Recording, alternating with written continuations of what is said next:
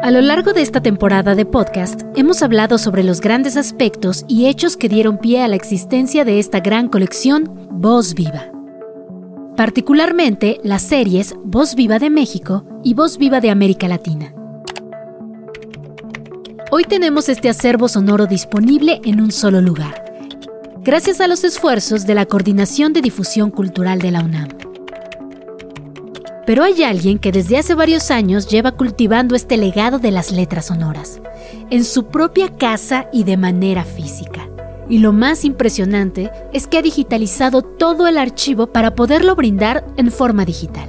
Esta es una colección que es memoria del mundo para la UNESCO. La voz que acabamos de escuchar es de Eduardo Ortiz Moreno.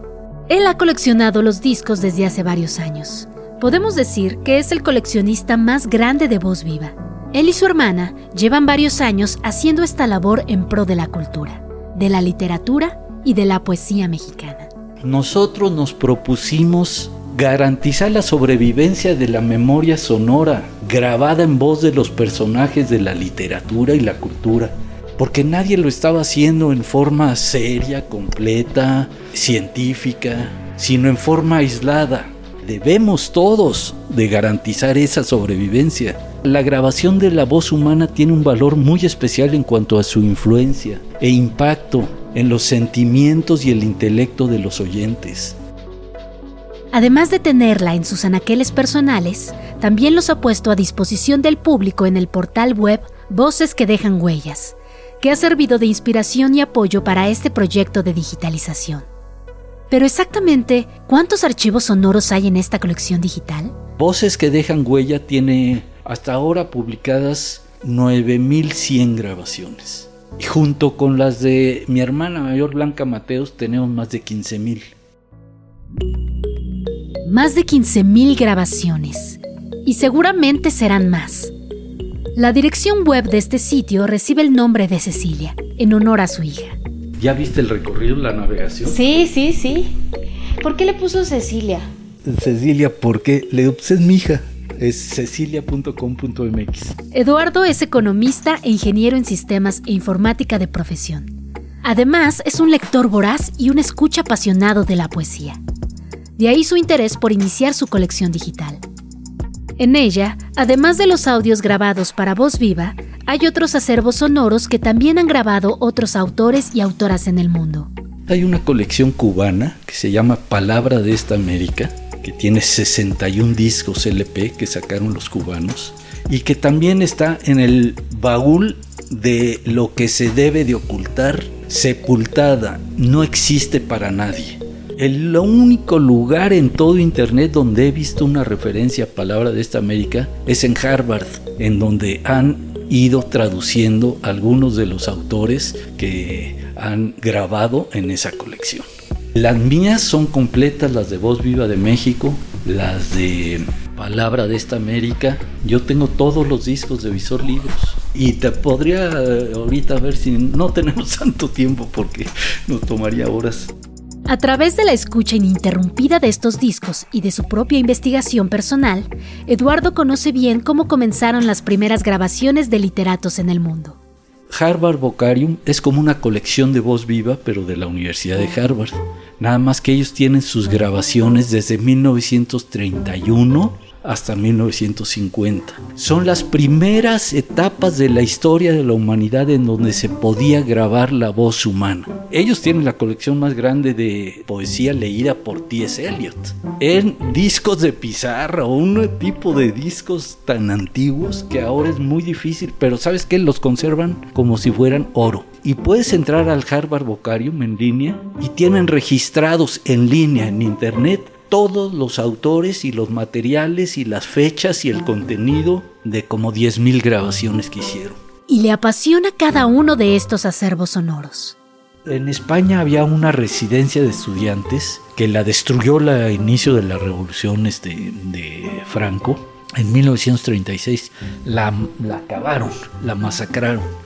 Pero ya antes, entre 1931 y 1934, habían grabado unos discos, también imagínate la tecnología de ese tiempo, ¿eh? con ayuda de la Columbia. Grabaron 31 discos de los escritores eh, filósofos, poetas, escritores y hasta algo de música poética. Son unos discos muy importantes. Vino la revolución en España, la guerra civil, desapareció todo. Afortunadamente unos señores los guardaron en un mueble de madera. Desde 1936 hasta 1990 los volvieron a encontrar. Y se llama el archivo de la palabra. De acuerdo con Eduardo, la idea original de grabaciones de autores en el mundo surgió en Estados Unidos, a través de la Librería del Congreso. De ahí es que la UNAM toma la idea para la creación de Voz Viva. Voz Viva, ¿de quién tomó la idea? Lo tomó de esta, la Librería del Congreso. De ahí tomaron la idea, grabar la voz de los escritores, conservarla y difundirla, primero en discos LP y a la fecha esa Librería del Congreso de Estados Unidos en Internet.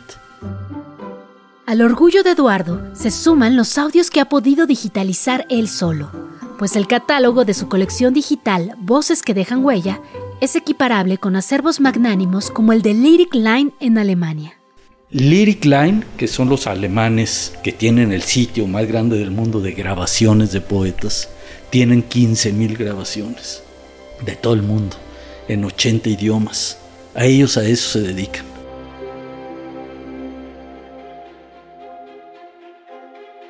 Dada su orientación profesional como informático, su pasión por la digitalización de audio se sumó a su amor por la lectura. Hace varios años compró una tornamesa que le permite quemar discos. Con ello ha podido agilizar este sistema de copiado de archivos y lo ha ido perfeccionando. Ahí tengo mis aparatos del año 2000, ya son, son también de, de la prehistoria o de arqueología donde se podía pasar del LP, lo grababas primero a, una computadora y de la computadora ya lo podías grabar un CD. Una vez digitalizados, edita cada pieza en un software libre que transforma los archivos a MP3, un formato para poder consultarlos y escucharlos en la web. Además, utiliza un escáner casero para digitalizar las portadas de los discos, lo que hace aún más valiosa su colección todos los discos tienen cuadernillo. No me falta ni un cuadernillo. Pero, ¿cómo comenzó la curiosidad de Eduardo por coleccionar los discos de voz viva?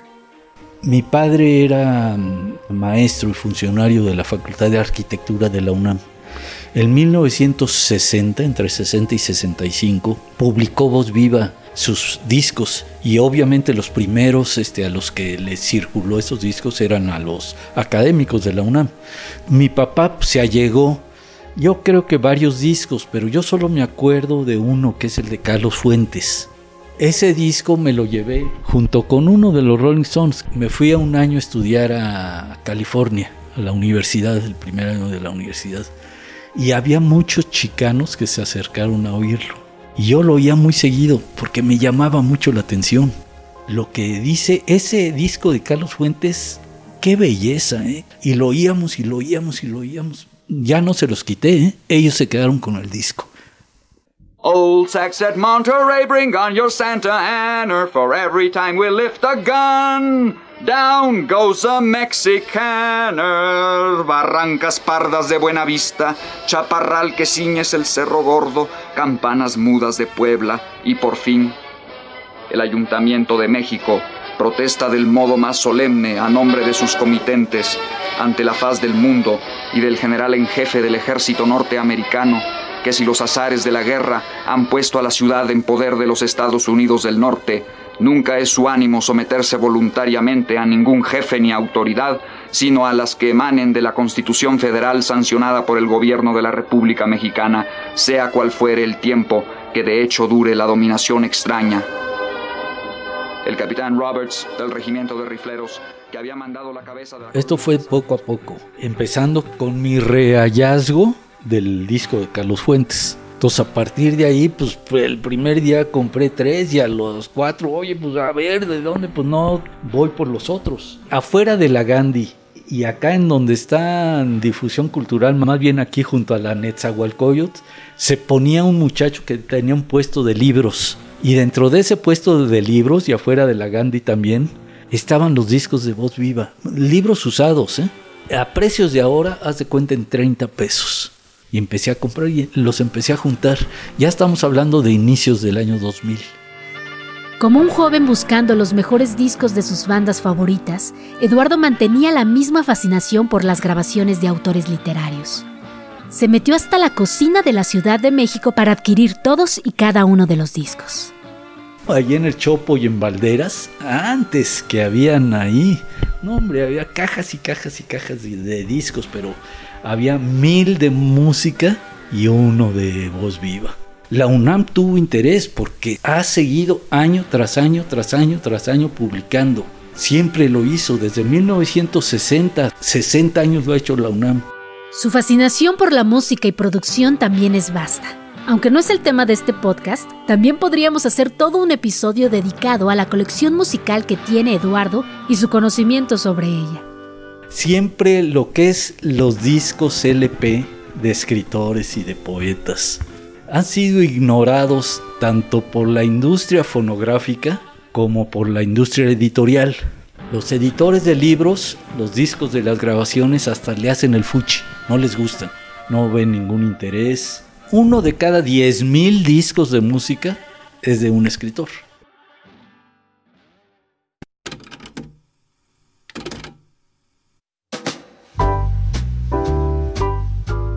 Por supuesto, los cambios de formato de audio y las publicaciones de la colección que pasaron de vinilo a cassette y de cassette a CD también las tiene este coleccionista. La tecnología pasó del LP, del LP de vinil, pasó al cassette a principios de 1990 y el cassette nomás duró como tres o cuatro años. De hecho, de voz viva hay como 14 cassettes. El de José Carlos Becerra, que es un cassette para mi gusto, preciosa poesía, preciosa. Y luego, luego ya empezaron a salir los CDs. Escuchamos un fragmento de uno de los poemas favoritos de Eduardo, originalmente publicado en cassette. Ritmo de viaje. Este cuerpo que yo acaricio lentamente extendiendo la noche. Este cuerpo donde yo he penetrado en mi propia distancia, en mi sofocamiento de sombra.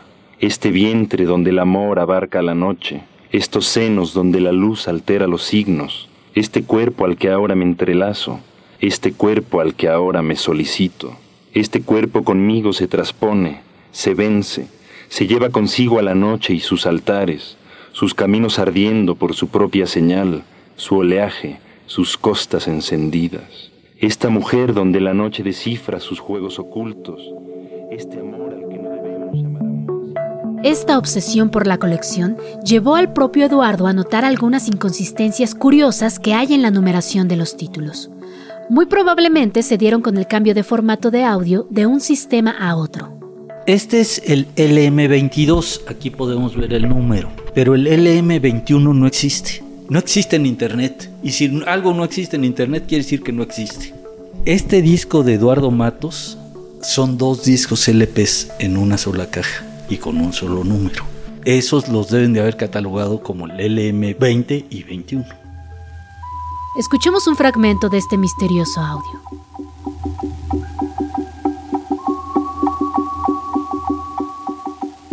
Los hombres han hecho a los dioses a su imagen y semejanza.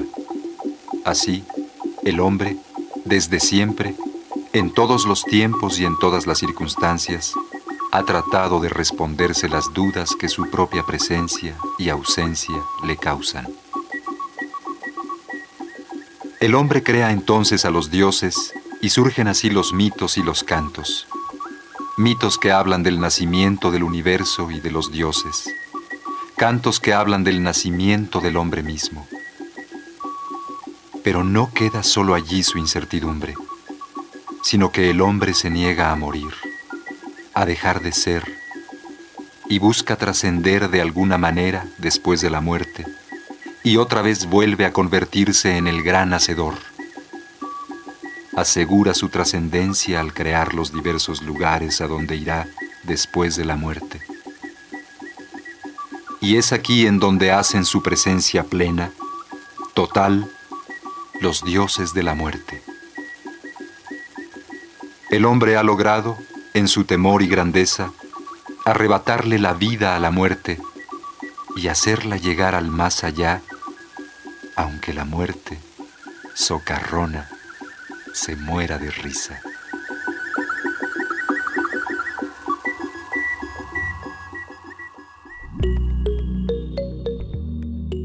Más allá de ser un informático apasionado por la literatura, Eduardo se considera un divulgador cultural y tiene una misión muy específica, que la poesía llegue a más gente a través de su sitio. Por eso nos cae tan bien este personaje. Mi labor, como la de difusión cultural, es dar eso en la red, o sea, a todo el mundo, gratis. El que lo quiera oír, que lo oiga, y el que no quiera, que no lo oiga. Si quieren ir buscando algunos artefactos que tengan un mayor valor emocional, sentimental, cultural, intelectual, recurran un poco a la poesía porque no la conocen. Y no la conocen porque nadie se las da. Está prohibido. Pueden empezar con Jaime Sabines, Bajo el agua, en el agua, abre, enciende los ojos, mírala bien. Pueden empezar con Mario Benedetti. Tus manos son mi caricia, mis acordes cotidianos. Y de ahí para arriba ya luego se empiezan a leer a Carlos Pellicer. Leo la ciudad para no perder tiempo. Ahí está Lizal del Tigre, está cerca. ¿Sí? Hay un tigre en la casa que desgarra por dentro al que lo mira. Estas son las recomendaciones que Eduardo Ortiz Moreno, el mayor coleccionista de voz viva, recomienda a la juventud. Sin embargo, y muy importante, no podemos dejar de lado que él también busca enaltecer contenidos creados y producidos para personas mayores. Difusión cultural yo lo veo, todo el sitio y todo está orientado a los jóvenes porque es un sitio universitario, pero no dejen afuera, no dejemos afuera a los viejos. Ellos también tienen necesidad. Y esos poetas y esos escritores son de sus de nuestra época. Gracias, Eduardo. Gracias por compartir tu colección y conocimiento. Este esfuerzo no sería posible sin tu aportación, y con ello queremos cerrar este podcast, pues nuestro protagonista ha donado ediciones que tiene repetidas a la UNAM. Los discos LP que estoy entregando son los siguientes. De Voz Viva de México, Alfonso Reyes, Jaime Torres Boder, Rosario Castellanos, Rubén Bonifaz, Andrés Enestrosa, José Revueltas, Marco Antonio Montes de Oca, Juan García Ponce, Salvador Elizondo, Héctor Azar, Juan Bañuelos, Luis Ríos, Guadalupe Amor, Luis Villoro, Gustavo Sáenz, Ricardo Garibay, de Voz Viva de América Latina, Pablo Neruda, Sara de Ibáñez, Pedro Mir, Nicolás Guillén, José Lezama Lima. Y así como don Eduardo tiene su colección, si tienes uno de estos discos, guárdalo y compártenos la fotografía en redes sociales. Te esperamos en un episodio más de este podcast, en donde vos viva late. Hasta la próxima.